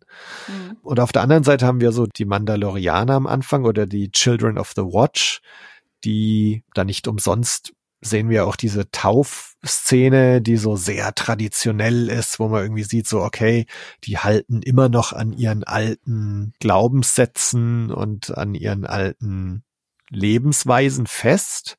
Mhm. Also auch zum Beispiel die Tatsache, ne, es kommt dieses Monster und anstatt dass sie jetzt wegrennen, kämpfen sie alle. Ne? Also so mhm. auch so, ne, das ist halt ihr Glaubenssatz irgendwie. Und äh, die halten da dran fest, auch wenn es bedeutet, unterzugehen. Und dieses Festhalten an der Vergangenheit. Und beim Mando da äh, steht es irgendwie noch so ein bisschen auf der Kippe. Also mhm. äh, ich hatte so in Staffel zwei oder so, irgendwann hattest du ja das Gefühl, dass er sich vielleicht etabliert, dass er von diesen Children of the Watch und von diesen krassen Glaubenssätzen auch abrückt, mit dem Helm nicht abnehmen und so. Und er jetzt durch diese ganze, er will sich da wieder reinwaschen in den Wassern unter Mandalore. Äh, also anscheinend kehrt er ja auch wieder so ein bisschen zu diesen alten Wegen zurück. Ähm, wo ich mal gespannt bin. Also, aber das, das wird schon so reingehämmert, finde ich, jetzt in dieser ersten Folge mit, mit Vergangenheit und Wandel und Festhalten oder Weiterentwickeln und von der Vergangenheit eingeholt werden, mhm. ähm, wo ich mal denke, dass das auch ganz große und wichtige Themen sind jetzt für die restliche Staffel. Ja, ja jetzt wo du es so erzählst, ich das kann, kann natürlich sehr gut sein. Also das, das Zauberwort im Englischen ist ja Redemption bei sowas ganz oft. Also ich finde immer, das deutsche Wort Erlösung klingt immer so direkt nach der, nach dem Heiland, der kommt, sondern aber es ist ja, es zeichnet sich ja so ein bisschen ab. Du hast einmal die Children of the Watch und dann hast du einmal Bo-Katan oder halt die, ich sag mal in Anführungsstrichen normalen Mandalorianer, die von den Children nicht so viel halten weil sie sagt ja auch noch mal so, ja, euer Kult hat unser Volk äh, zersplittern lassen und so, dass irgendwie sie ja alle mit dem Verlust von diesem Planeten, also von Mandalore, ja irgendwie umgehen müssen. Und also es ist jetzt sehr viel rein projiziert in den Trailer auch, ne, weil ich glaube, man sieht so in ein, zwei Shots so diese Stadt, wo Mando jetzt hinfliegt. So nach dem Motto dieses so, was müssen sie eigentlich tun, um sich Mand äh, Mandalore zurückzuholen und halt ihre Redemption, ihre Erlösung da zu finden, ne? Weil irgendwie die Children of the Watch sitzen ja auch da auf ihrem Planeten und sind so, ja, du könntest wieder in den Glauben eintreten, aber geht halt nicht, weil der Planet ist halt futsch. Und das nehmen wir auch einfach so hin und tun eigentlich nichts, um uns das, was uns am wichtigsten ist, zurückzuholen, nämlich unseren Heimatplaneten. Ja. Deswegen, also wenn sie diese Route weitergehen, auch mit diesen verschiedenen Fraktionen, wird mich das, ähm, fände ich das ziemlich, ziemlich cool. Mhm. Und ja, Grief Karger pusht es halt sehr, ne, mit diesem, er ist nicht nur Magistrate, er ist High Magistrate ja. jetzt bitte. Und hat diese Druiden, die seinen Umhang hinter ihm hertragen. Ja, es ist so sehr drüber, da wird man auch, ja, ja so, die vergisst, wer er mal war, so nach ja. dem Motto. Ja. Ähm, ja, und dann kommen diese Piraten und dann beißt ihn seine eigene Vergangenheit ein bisschen in den Hintern. Und Aber genau, und da bin ich echt gespannt, so wo Bo Katan auch auf dieser Skala ist, weil du hast ne, so auf der einen Seite die Mandalorianer in der Vergangenheit verhaftet sein und vielleicht von dieser Vergangenheit erdrückt zu werden, ne, wortwörtlich. Dieses dieses Monster, was da auch kommt und sie in dieser Taufszene stört und sie da wortwörtlich irgendwie fast erdrückt. Also so in der Vergangenheit erstarrt sein und davon erdrückt werden versus mhm. sich weiterentwickeln wie Grief Karga, aber von der Vergangenheit eingeholt zu werden und so, ne, also wo auf dieser Skala fällt Bo-Katan hin, die ja auch, als wir sie kennengelernt haben, also innerhalb von, von Mando jetzt, Ähm, ne, je eine, die hinter diesem Darksaber her war und die mit Hilfe des Darksabers da Mandalore irgendwie wieder einen und zurückerobern will und die jetzt ja so resigniert irgendwie auf diesem Off-Planeten da hockt, wo ich auch gespannt bin. Ne? Also was will sie jetzt eigentlich? Hat sie jetzt tatsächlich aufgegeben? Also ging das jetzt so schnell, dass sie mhm. sagt so, uh, jetzt habe ich den Darksaber nicht, meine Leute sind weggerannt und jetzt sitze ich hier auf dem Planeten und blas Trübsal. Mhm. Ähm, oder wird sie doch zu der großen Widersacherin von den Jaren jetzt? Also mal sehen, da, da bin ich auch noch sehr gespannt, wo in dieses Spek Spektrum fällt jetzt Bo. Äh, mhm. Ist sie in der mhm. Vergangenheit verhaftet? Ist sie willens, sich weiterzuentwickeln? Wird sie doch noch von ihrer Vergangenheit eingeholt? Oder ist sie diejenige, die progressiv ist und, und vielleicht sogar auch Din einen Weg in die Zukunft zeigt? Hm. Mal sehen, mal sehen. Es wird interessant, weil jetzt, wo wir darüber sprechen, das weißt du, was ja sehr interessant ist, das ist mir vorher noch nie aufgefallen, dass ja auch in Staffel 2 von Mando, glaube ich, nicht nur sie, sondern auch ihre Begleiter ja alle so sind so, oh nein, die Children of the Watch, die sind ja so schlimm und das sind ja so fanatische Kultisten und ne, die haben irgendwie so den Schuss nicht gehört und die Welt, äh, die Galaxis hat sich weiter bewegt. Bo-Katan selber kommt aber nicht darüber hinweg, dass sie das Darksaber nicht hat ja, was ja auch eigentlich so ein traditioneller Ritus ist mit irgendwie der, der Herrscher von Mandalore muss dieses Schwert haben und wenn sie es nicht hat, folgt ihr keiner und so, ne? Also selbes Problem, andere, anderer Mythos mehr oder weniger, der dahinter steht. Und ähm, ja, das wird wirklich echt interessant, wo sie sich halt hinentwickelt, weil ich glaube, ich fände, es wird mir ein bisschen das Herz brechen, wenn sie jetzt die Widersacherin von den ja. Jaren wird. Ja. Ähm, weil ich glaube, dafür hat sie auch in Clone Wars eine ganz andere ich glaube, in Rebels kommt die in Rebels auch vor. Ich meine ja, ne? Ja. Hat sie ja ein ganz anderes Standing, wenn ich mich richtig erinnere. Ne? Also äh, ich, ich kann jetzt nur aus meiner aus meiner äh, Erinnerung vor allem an die Clone Wars irgendwie natürlich rühren, aber sie ist ja die Schwester, die jüngere, glaube ich, von der Satine. Nee, wie heißt sie denn? Hm. Doch Satine, die ja wiederum Obi Wans Augenstern irgendwie war. Und da sind die ja alle, also die Fraktion der Mandos ist ja da immer sehr positiv besetzt gewesen, ne? weil sie halt eben auch mit den Jedi kooperiert hat und so. Im Gegensatz zu der Death Watch. Deswegen, ja, mal gucken, wie sie das halt irgendwie aufdröseln, das ganze Thema. Also ich bin halt, ich glaube, wir haben auch gefühlt schon mal drüber diskutiert, dass ich das sehr interessant finde, dass es halt ja in den Clone Wars halt die Death Watch gab und der Kult, in dem den Jaren sich da jetzt befindet, die Children of the Watch sind und so. Also dass es da ja offensichtlich auch so Wiedergeburtszyklen gibt von diesem Kult, der sich, dass der einfach nicht tot zu kriegen ist. Also das ist zum Beispiel, wo ich auch im Moment irgendwie noch gar nicht sehe, wo die Serie jetzt hin will, weil ich weiß nicht, ob ich es jetzt eine interessante Story finde, dass der Mando jetzt da in diesen Wassern badet und dann geht er wieder dahin zurück, wo er mal herkam, nämlich zu den Children of the Watch. Mhm. Ähm, ist das eine interessante Story? Also ich, ich, ich, es hatte sich jetzt meiner Meinung nach eigentlich eher so abgezeichnet, dass er von diesen starren Glaubenssätzen abfällt. Ähm, mhm. wir haben ja auch schon drüber geredet, ne? auch, auch die Tatsache, dass er IG-11 so am Ende von Staffel 1 irgendwie auf einmal akzeptiert, dass sich da schon zeigt, dass er anders denkt jetzt und so. Und das, es gab ja auch diese, ne, diese Begegnung mit der Witwe äh, in dieser Folge, ich glaube, die vierte Folge war es von Staffel 1, wo er Cara Dune auch zum ersten Mal trifft, wo er ja auch schon so kurz davor ist, den Helm abzunehmen.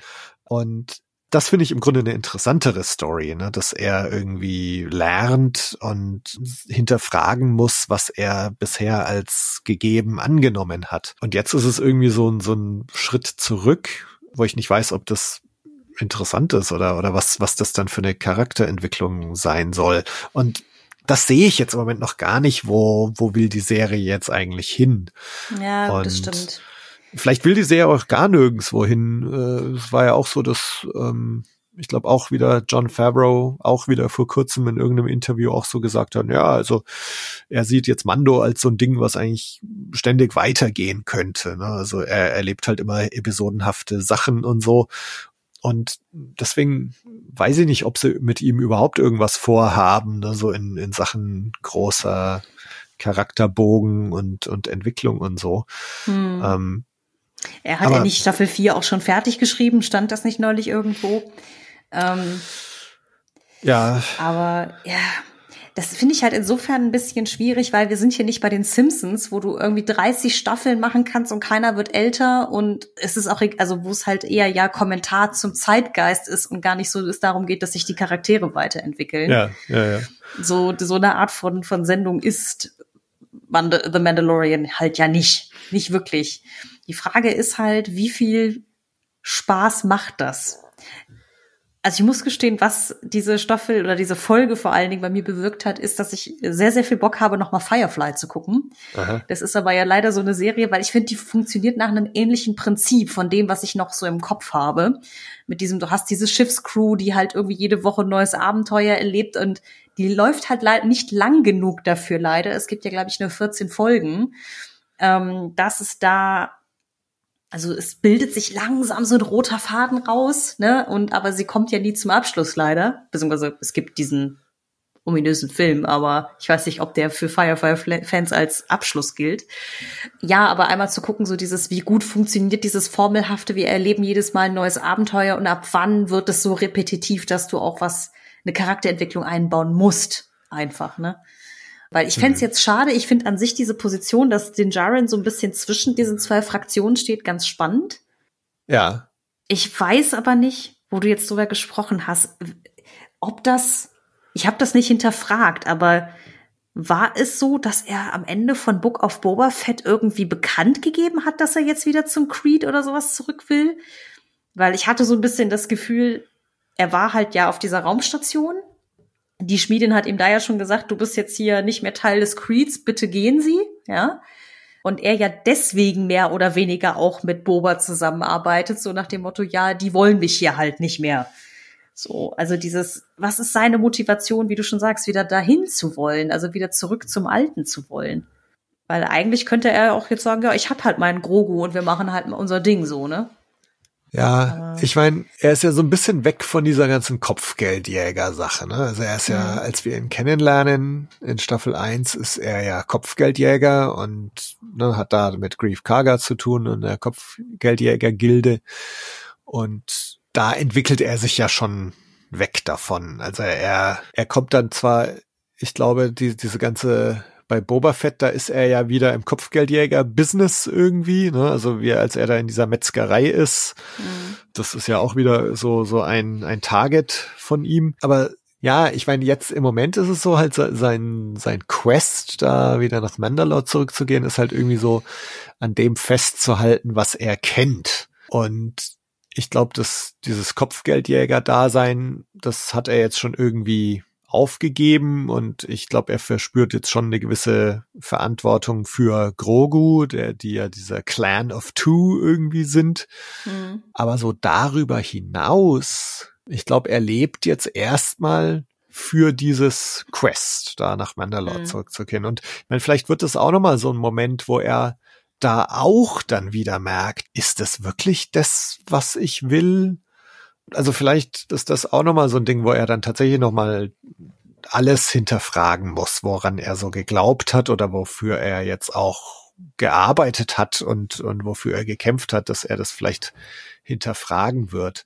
Also, mhm.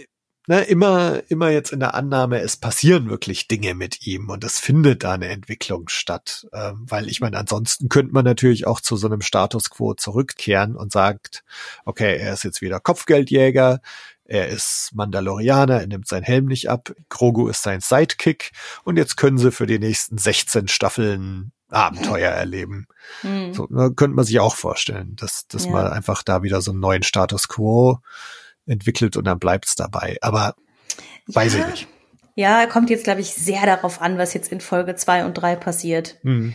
Also, weil ich weiß zum Beispiel nicht, ob jetzt diese ganze Suche nach diesem Memory-Chip für IG-11 jetzt irgendwie Folge zwei quasi vereinnahmt und dann erst von Folge drei kommt man mal nach Mandalore oder so. Keine Ahnung. Ich könnte mir auch vorstellen, dass es eher so ist, dass gar nicht mit ihm was passiert, wenn er auf Mandalore ist, sondern dass er irgendwas findet, was halt die Wahrnehmung von anderen Figuren, wie eben der Watch oder der Children of the Watch und von Bo-Katan nochmal ändert, weil das ja so betont wird in der Folge mit diesem so, ja, nein, wir glauben alle, der Planet ist quasi nicht mehr zu retten. Und er geht ja quasi aus Folge 1 raus mit diesem, ja, und dann schauen wir mal, ob der wirklich vergiftet ist, so.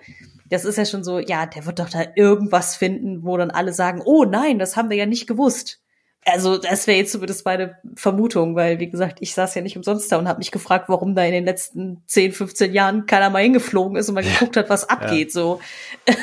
Ja. Deswegen, ja, es kommt, äh, glaube ich, jetzt wirklich auf Staffel äh, Folge zwei an und was da rauskommt quasi. Ja. Weil es, also ich würde mir wünschen, dass es da irgendwie so einen ganz coolen Twist gibt noch. So, auch relativ am Anfang noch. Aber. Ja, also ich meine, vielleicht sind wir jetzt auch ein bisschen zu pessimistisch, ne, dass da kein Twist kommt und dass da keine Entwicklung stattfindet und bla, ne. Also ne, vielleicht äh, werden mhm. wir schon in der nächsten Folge eines Besseren belehrt. Ich, ich traue mich halt auch nicht mehr zu spekulieren, nachdem einfach alles, was man sich bei Book of Boba Fett gedacht hat, einfach ja. mal völlig ja, ja. für den Äther war. So. Ja. das mit den Tusten, das hat bestimmt was zu bedeuten. Nein, die sind jetzt einfach tot. ja. Ähm, naja. Deswegen gucken wir mal. Genau. Aber es ist äh, sehr viel Potenzial da und ich bin gespannt, was, was äh, dabei rauskommt, erzählerisch. Genau, also letztendlich ist jetzt doch wieder so, ne, irgendwie, jetzt ist man doch wieder reingezogen und will wissen, was als nächstes passiert und wie es weitergeht und mhm. ob es noch irgendwelche Überraschungen und Überraschungscameos gibt oder mhm. Verknüpfungen.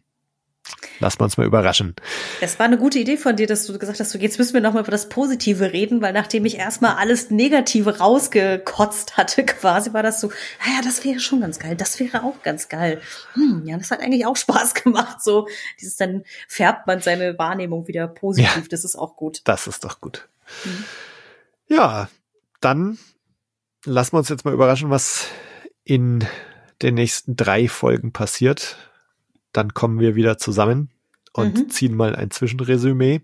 Wir hoffen, ihr seid auch wieder dabei. Es tut uns leid, dass wir euch jetzt dieses Mal nicht wöchentlich oder zweiwöchentlich begleiten.